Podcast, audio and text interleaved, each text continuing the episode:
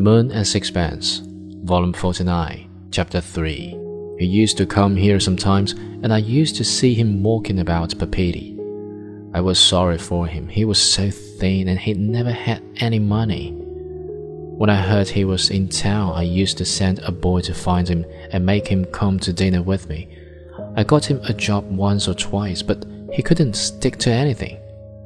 After a little while, he wanted to get back to the bush, and one morning he would be gone. Strickland reached Tahiti about six months after he left Marseilles. He worked his passage on a sailing vessel that was making the trip from Auckland to San Francisco, and he arrived with a box of paints, an easel, and a dozen canvases.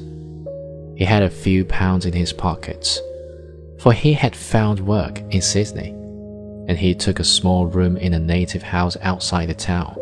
I think the moment he reached Tahiti, he felt himself at home. Tiare told me that he said to her once, I'd been scrubbing the deck, and all at once a chap said to me, Why, there it is.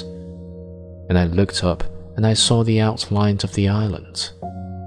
I knew right away that there was the place I'd been looking for all my life. Then we came near, and I seemed to recognize it. Sometimes when I walk about it, all seems familiar. I could swear I've lived here before. Sometimes it takes them like that, said Tiare. I've known men come on shore for a few hours while their ship was taken in cargo and never go back. And I've known men who came here to be in an office for a year and they cursed the place. And when they went away, they took their dying oath they'd hang themselves before they came back again.